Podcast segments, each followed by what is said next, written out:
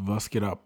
Herzlich willkommen zu Alles wird gut, dem Podcast mit Herz und Verstand, der das Leben noch ein bisschen besser macht. Worum geht es in der heutigen Folge? Die heutige Folge trägt den Titel Verliert der Fußball seine Seele? Was ich damit meine, wir haben alle oder viele von uns haben höchstwahrscheinlich die WM 2022 gesehen, wo Argentinien Meister geworden ist. Lionel Messi konnte endlich nach langer Zeit, nach einer sehr, sehr langen, erfolgreichen Karriere, den Pokal der Weltmeisterschaft in die Höhe strecken. Er hat den Titel gewonnen in einer in einem sehr, sehr kontroversen Turnier mit merkwürdigen, meiner persönlichen Meinung nach, merkwürdigen Entscheidungen. Und das Ganze hat mich dazu bewegt, über den Fußball an sich nachzudenken auch nachdem dieser Skandal jetzt aufkam, wo natürlich immer noch die Unschuldsvermutung gilt mit Barcelona und den Zahlungen an den Vizepräsidenten der spanischen Schiedsrichtervereinigung. Ja, wie gesagt, das Ganze hat mich dazu gebracht, äh, darüber nachzudenken.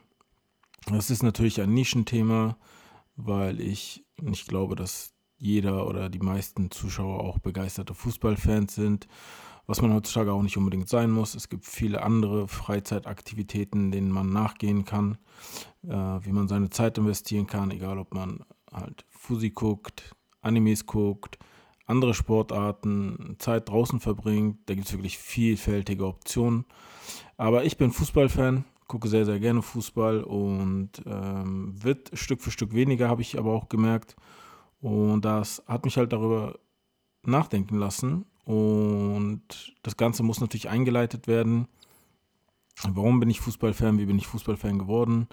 Vor vielen Jahren habe ich mal auf Sky die, ähm, die Wiederholung von dem Champions League-Finale 2005 in Istanbul zwischen Liverpool und dem AC Mailand gesehen und das war ja ein wahnsinnig gutes Fußballspiel. Also solche Spiele lassen das Herz eines Fußballfans doch deutlich schneller schlagen. Und das war so einer der prägenden Momente. Ich habe das natürlich nicht in 2005 gesehen, sondern viel, viel später. Ich glaube, die Wiederholung lief irgendwie nachts bei Sky im Jahr 2010, 2011, 2012, irgendwie sowas. Und äh, ja, das hat mich begeistert. So richtig, richtig Fan geworden bin ich auch vom Fußball im Jahr, ich glaube, es war 2008 oder 2009, als Fernando Torres noch bei Liverpool gespielt hat. Meiner Meinung nach einer der absolut besten Stürmer aller Zeiten, dessen Tore, dessen Spielweise, sein Tempo, seine Ballbeherrschung, seine Abschlussstärke fand ich damals so faszinierend. Es hat so viel Spaß gemacht, ihm zuzuschauen. Und er hat schon damals konkurriert mit Spielern wie Cristiano Ronaldo, Ibrahimovic, ähm, Lionel Messi natürlich. Und ich bin aber auch Fan der Galacticos gewesen, wobei ich damals sehr, sehr wenig Spiele gucken konnte, weil wir einfach die finanziellen Mittel nicht hatten, um irgendwie Sky oder dergleichen uns anzuschaffen, sodass man die Spiele gucken konnte. Damals war auch Internet noch gar nicht so gang und gäbe, daher wusste ich gar nicht, wo ich die Spiele so wirklich gucken kann. Und wie gesagt, 2008, 2009 kam so der Zeitpunkt, glaube ich, wo ich richtig Fan geworden bin wo ja auch ähm, Cristiano Ronaldo, Karim Benzema, Kaká, Xabi Alonso und Co. alle zu Real gewechselt sind und im Grunde eine neue Ära eingeläutet haben, die sehr, sehr spannend von vielen Titeln gekrönt war. Deshalb auch hier nochmal die Spoilerwarnung. Ich bin Fan des FC Liverpool, ich bin Riesenfan von Real Madrid, ich bin Fan von Cristiano Ronaldo. Und wenn man Fan dieser Mannschaften, dieses Spielers ist, dann betrachtet man den Fußball natürlich auf eine gewisse Art und Weise, man hat so eine gewisse Position, man ist Fan, man ist Supporter und da kam oder da passierte so einiges in der Vergangenheit, das sehr, sehr suspekt war. Man weiß natürlich nicht, was die Wahrheit ist. Deswegen muss man auch vorsichtig sein mit solchen Aussagen. Aber eines der prägendsten Spiele, die mich hinterfragen lassen haben, ob da alles mit rechten Dingen zugeht, war das Champions League-Finale zwischen dem FC Chelsea und Barcelona sorry, ich muss mich natürlich korrigieren, es war das Halbfinale zwischen dem FC Chelsea und dem FC Barcelona, wo Barcelona im Rückspiel 1-1 gespielt hat und aufgrund der Auswärtstorregelung weitergekommen ist. Das war ein sehr, sehr kontroverses Spiel. Der Schiedsrichter hat nicht gerade geglänzt. Und ähm, viele Leute haben hinterfragt, auch ich, wie das sein kann, dass diese Entscheidungen so gefallen sind, dass Karten, Elfmeter etc. nicht gegeben wurden. Natürlich war die Diskussion nach dem Finale dann auch wieder relativ schnell vorbei. Und ähm, über die Jahre hinweg hatten natürlich verschiedene Vereine mit verschiedenen äh, Herausforderungen zu kämpfen, was die Spielbewertung anging, ob es mit rechten Dingen zuging. Auch Real ist davon nicht verschont geblieben. Ich erinnere mich da an einige Spiele in den K.O.-Phasen der Champions League gegen Bayern München vor allem, wo es hieß, ja, Real wurde bevorzugt oder das und das wäre nicht eingetreten. Wobei in einigen der Spiele auch Bayern natürlich sehr, sehr gute, günstige Entscheidungen auf seiner Seite hatte, was dann natürlich schnell in Vergessenheit gerät, weil man dann natürlich dazu neigt, dem Sieger irgendwie so ein bisschen die Schuld zu geben oder ihn im Vorteil zu sehen, was auch verständlich ist, das ist menschlich, ähm, gerade wenn man Fan einer Mannschaft ist, dann, dann kann man das nicht einfach so auf sich sitzen lassen. Hinzu kommt, wenn man aus Deutschland kommt, dann ist man automatisch irgendwo immer dafür, dass die deutschen Mannschaften auch weiterkommen und äh, gegebenenfalls den Titel gewinnen, wenn beispielsweise nicht der eigene Verein im Champions League-Finale steht, von dem man Fan ist. Und gekrönt wurde das Ganze meiner Ansicht nach durch die WM jetzt 2022. Die, wie gesagt, ihre kontroversen Momente hatte.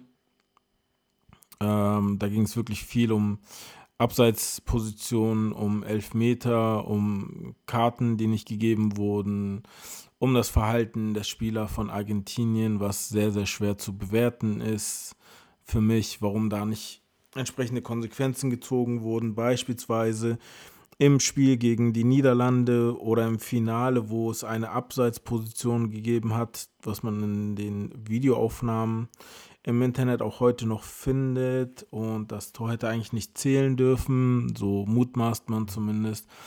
Am Ende hat Messi ähm, mit Argentinien zusammen die Trophäe in die Höhe gehoben.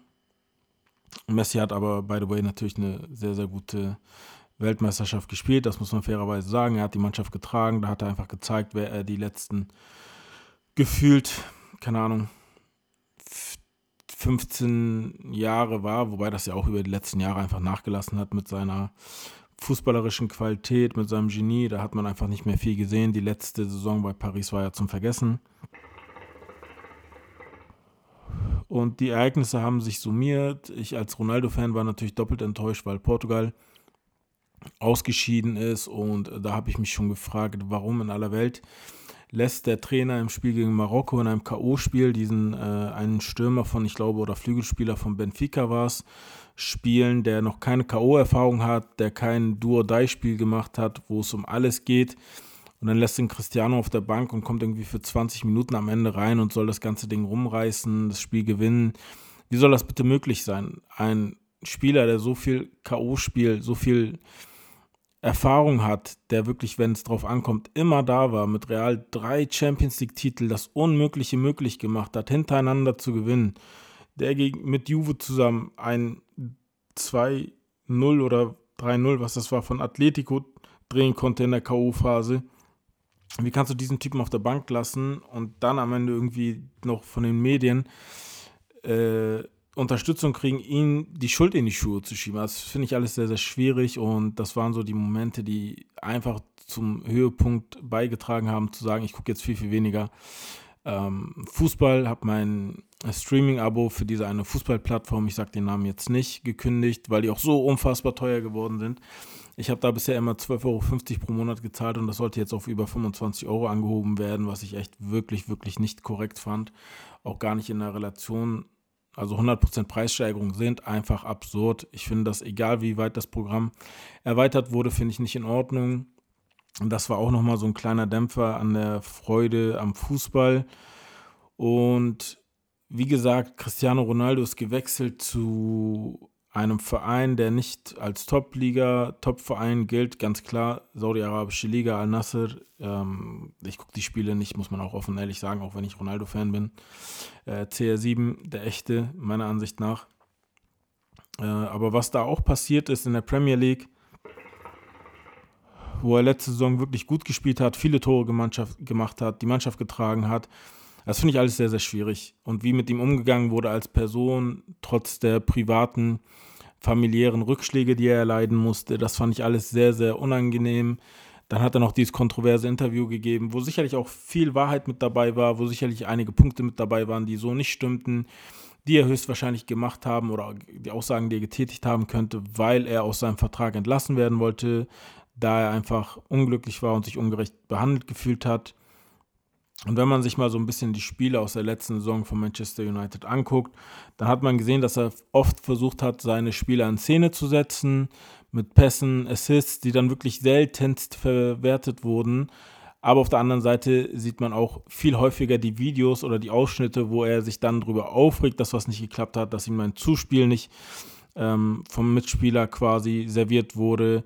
Was ich natürlich verstehen kann, wenn du maximal ehrgeizig bist und immer Titel gewinnen willst, dann ist es halt wichtig, dass deine Mitspieler dich bedienen. Und gerade wenn die anderen nicht treffen, dann erwartest du natürlich, dass du bedient wirst um eben die Tore zu machen, um den Sieg, die drei Punkte für die Mannschaft nach Hause zu holen und entweder in der Liga voranzuschreiten oder in den K.O.-Wettbewerben was zu erreichen.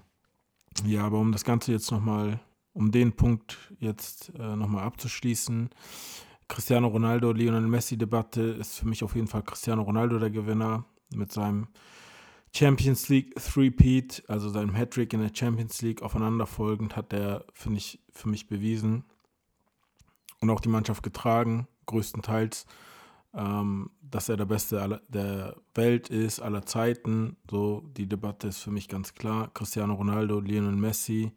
Dann kommt für mich tatsächlich Zidane. Ich weiß, viele sehen da wahrscheinlich auch Ronaldinho mit dabei in den Top 3. Allerdings finde ich, dass die Prime von Ronaldinho leider nicht so lange ging, was sehr schade war, aber er hat sich halt auf andere Sachen fokussiert, Schwerpunkte anders gelegt, was vielleicht an der südamerikanischen Mentalität liegt. Das haben ja auch Roberto Carlos und Co. öfter in Interviews gesagt, dass sie das Ganze eher locker handhaben wollen oder leben wollen. Was auch in Ordnung ist. Sie sind ja als großartige Fußballer gewesen. Und jeder muss natürlich am Ende des Tages selber entscheiden, wie er sein Leben ausrichten möchte, wie er seine Karriere leben möchte, wie er spielen möchte. Aber blicken wir nochmal über meinen kleinen Horizont hinaus, der FC Liverpool und Real Madrid heißt. Ähm, die Bundesliga. Wir haben jetzt nach den Meisterschaften, nach den zwei Meisterschaften von Dortmund, haben wir jetzt zehn Meisterschaften am Stück von dem FC Bayern München sehen können. Nicht dürfen, weil ich glaube nicht, dass jeder davon begeistert war. Das hat auf jeden Fall die Luft aus dem Wettbewerb, aus der Liga rausgenommen. Es ist eher so eine Art Trainingsliga meiner Ansicht nach für den FC Bayern, um sich aufs internationale Geschäft vorzubereiten, um dort performen zu können, was sie auch grundsätzlich ganz gut machen. Sie haben ja auch die Champions League gewonnen vor zwei Jahren.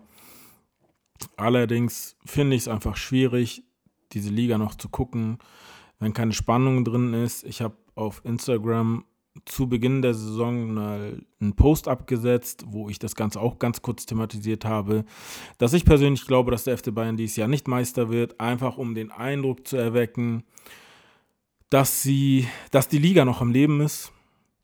Ich glaube, dass dort, ähm, ich glaube nicht, dass die da stehen und sagen, hey, wir lassen, wir spielen jetzt bewusst schlecht, sondern ich glaube eher, die haben bewusst so einen Kaderumbruch eingeleitet, neue Spieler geholt, Lewandowski gehen lassen, den Topscorer, damit man am Ende halt sagen kann, dass ein Umbruch stattgefunden hat, dass die Meisterschaft deshalb nicht drin war. Dortmund, Union und Co., die performen ja auch glücklicherweise oder ironischerweise, wie auch immer man das betrachten möchte.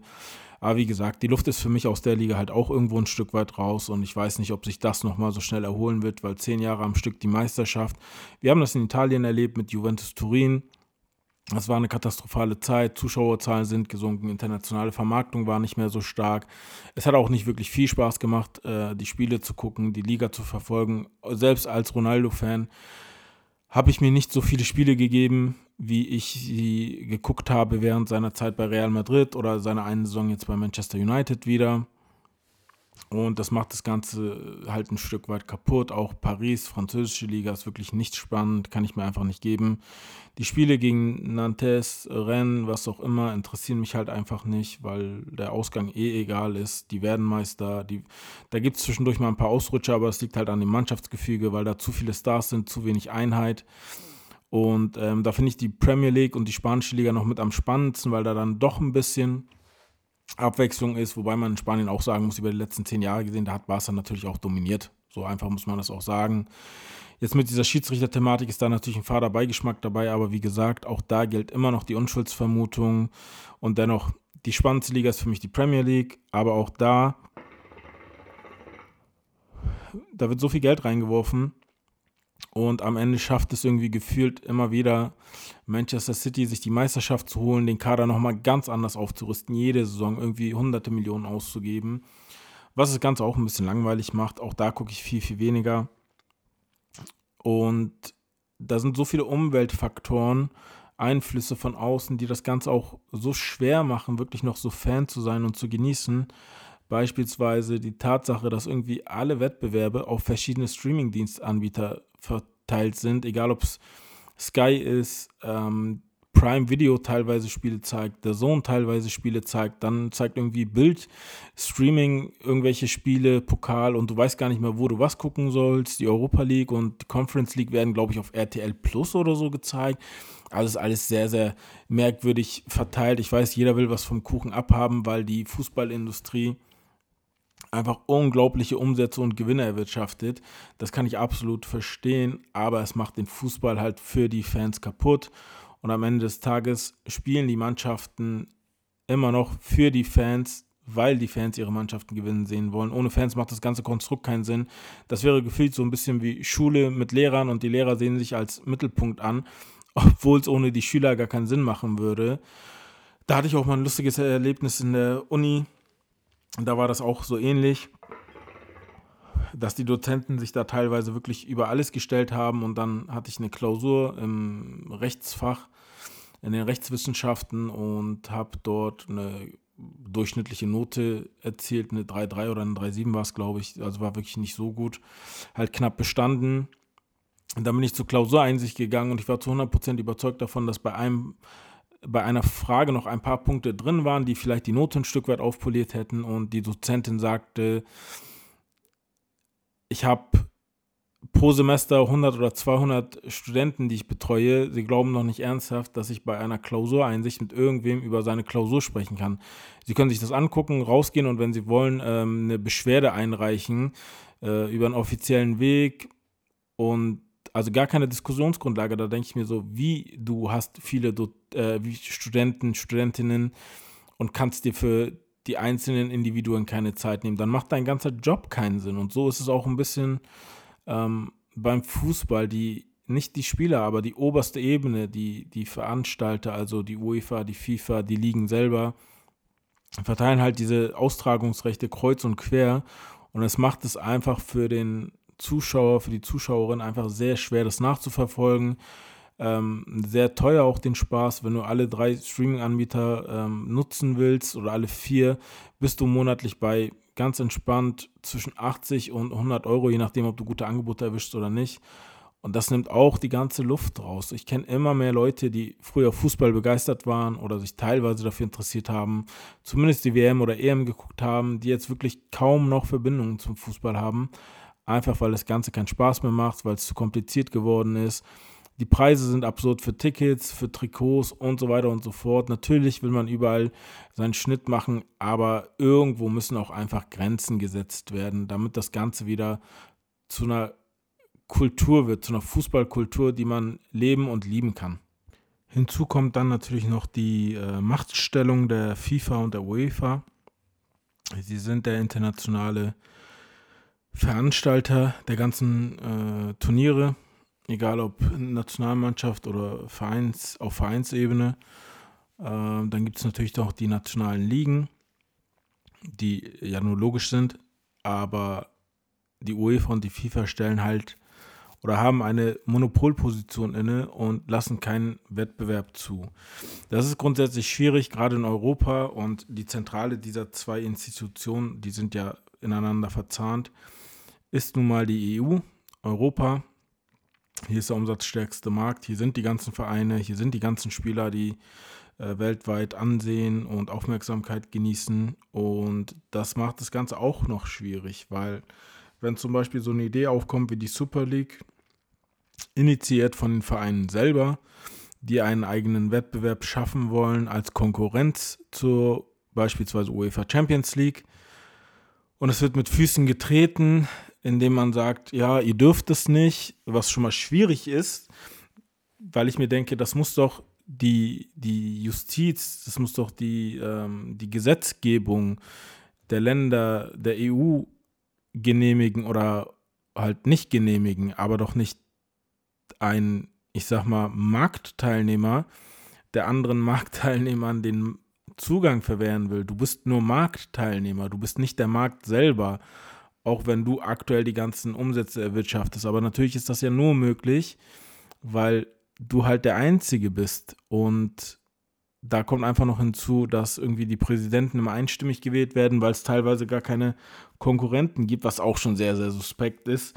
Und ich liebe den Fußball. Ich würde gerne täglich Fußball gucken. Ich habe teilweise eine Zeit lang zweite, dritte Liga geguckt, weil ich das einfach spannend fand. Aber in Summe ist das alles irgendwie gefühlt kaputt gegangen, was ich sehr, sehr schade finde. Ich wünsche mir da einfach wieder ein bisschen Spirit. Ich wünsche mir einfach solche Konkurrenzmodelle wie die Super League, in welcher Form das auch immer sein soll, halt mit offenem Zugang für alle Vereine durch die Leistung, damit da einfach ein zusätzlicher wirtschaftlicher Aspekt, äh, Wettbewerb einfach stattfindet und wie gesagt, da darf nicht einfach irgendwie ein Marktteilnehmer, eine Institution sagen, nee, ihr dürft das nicht und dann auch noch den Vereinen, die daran partizipieren wollen, androhen, dass sie sowohl aus dem internationalen Wettbewerb, also der Champions League, Europa League und Co. ausgeschlossen werden und zusätzlich dann noch mit den Ligen, mit den Verbänden sprechen und sagen, dass die auch noch aus der nationalen Liga gekickt werden sollen, um ihnen einfach die Existenzgrundlage zu nehmen. Also das kann einfach nicht richtig sein und auch nicht förderlich für den Wettbewerb. Gleichzeitig wünsche ich mir auch, dass die Vereine, die on the top sind, in Deutschland wäre es Bayern, in Spanien sind es Barca, Real und Atletico, in England Man United und Co., in Frankreich Paris, äh, sorry, Man United war auf jeden Fall falsch, Man City und äh, Liverpool eher, jetzt gerade Arsenal, das finde ich sehr, sehr schwierig, dass man da nicht ähm, die Gelder fairer verteilt, gleichmäßiger verteilt, weil du dadurch einfach nie diese, diese Unterschiede wettmachen kannst, dass die anderen Vereine auch investieren können, weil die eher mit Verschuldung oder geringen finanziellen Mitteln umgehen müssen. Lassen wir mal die Sponsoren, Einnahmen und Co. beiseite, lassen wir nur das mal zählen, was über die Liga, über die Vermarktung und so weiter reinkommt. Da muss einfach eine gerechtere Verteilung meiner Ansicht nach stattfinden damit die Vereine auch konkurrenzfähig bleiben. Es kann nur im Sinne des FC Bayern oder von Paris sein, beispielsweise, dass die nationale Konkurrenz einfach stärker wird und das auch ohne Investoren. Oder du lässt Investoren zu, wenn du die Gleichverteilung oder die gerechte Verteilung der Fernsehgelder und Co. nicht hinkriegst als Liga, damit halt Vereine stärker werden können. Und das ist beispielsweise in Deutschland nicht der Fall. Und das macht es einfach so schwierig, wenn ein Verein, vielleicht ein zweiter mit Ach und Krach, alle Wunschspieler wegkaufen kann, weil sie die finanziellen Mittel haben und andere dadurch quasi ihre Schlüsselspieler verlieren und einfach geschwächt werden, wenn irgendwelche Transfers stattfinden, wie der von Lewandowski ablösefrei zu Bayern, obwohl den Real irgendwie jahrelang vorher haben wollte gegen eine Ablöse und der Spieler sich gesträubt hat, zu Real zu wechseln, was einfach sehr suspekt ist, dass er da seinen Vertrag auslaufen, auslaufen lässt um zum FC Bayern zu wechseln, wie viel Geld da geflossen sein muss oder bei dem Götze-Transfer. Da waren einfach viele, viele merkwürdige Sachen, die das Ganze so schwierig machen, anzusehen, zu verfolgen und ernst zu nehmen. Und das ist für mich so ein bisschen die Summierung über die Jahre, Jahrzehnte weg dieser Empfindung, dass der Fußball so ein Stück weit seine Seele verliert. Natürlich ist der Fußball eine wirtschaftliche Institution und natürlich muss man das maximieren. Es geht immer um Gewinnmaximierung, aber du musst halt es schaffen, den Wettbewerb aufrechtzuerhalten und nicht einfach nur den Eindruck erwecken, dass ein Wettbewerb da wäre, der de facto gar nicht existiert teilweise. Deswegen ist wirklich die einzige Liga, die ich aus Wettbewerbssicht gucken kann, die Premier League, die englische Liga Und die spanische Liga gucke ich nur, weil ich halt riesen Real-Fan bin und deren Spiele verfolge und mich freue, wenn sie Meister werden. Aber ansonsten ist es wirklich kaum noch zu genießen. Ich weiß nicht, wie du darüber denkst, wie deine Ansichten sind, ob du mir zustimmst oder nicht, ob du Fußball guckst oder nicht, ob du gar nicht interessiert bist. Dann war das sicherlich nicht deine Lieblingsfolge heute, aber das ist in Ordnung. Ich werde auch andere Themen behandeln. Ich mache ja in jeder Folge ein anderes Thema und manchmal sind Überschneidungen dabei, aber ich gucke, dass ich verschiedene Themen beleuchte, ein bisschen Dampf ablasse. Und ich hoffe, die Folge hat dir gefallen und wie immer, schreib mir auf Insta, alles wird gut, alles wird gut 24. Guti, such da nach mir. Wenn du Bock hast, kannst du mir folgen. Musst du nicht, aber auf jeden Fall kannst du mir gerne eine äh, Nachricht schicken. Textnachricht, Sprachnachricht und mir deine Ansichten schildern. Ich versuche da auch gerne Bezug drauf zu nehmen und drüber nachzudenken, ob ich irgendwas falsch betrachte. Aber dennoch hoffe ich, dass du nach langer Zeit wieder mit einer neuen Folge von mir Spaß hattest, eine knappe halbe Stunde sinnvoll investiert hast, beispielsweise wenn du zu Hause gerade gestaubsaugt hast oder beim Arbeiten und ein bisschen Ablenkung gebraucht hast. Dementsprechend wünsche ich dir noch einen schönen Tag, eine schöne Woche und schlussendlich bleibt mir nur zu sagen, mach's gut, peace out, bis zum nächsten Mal.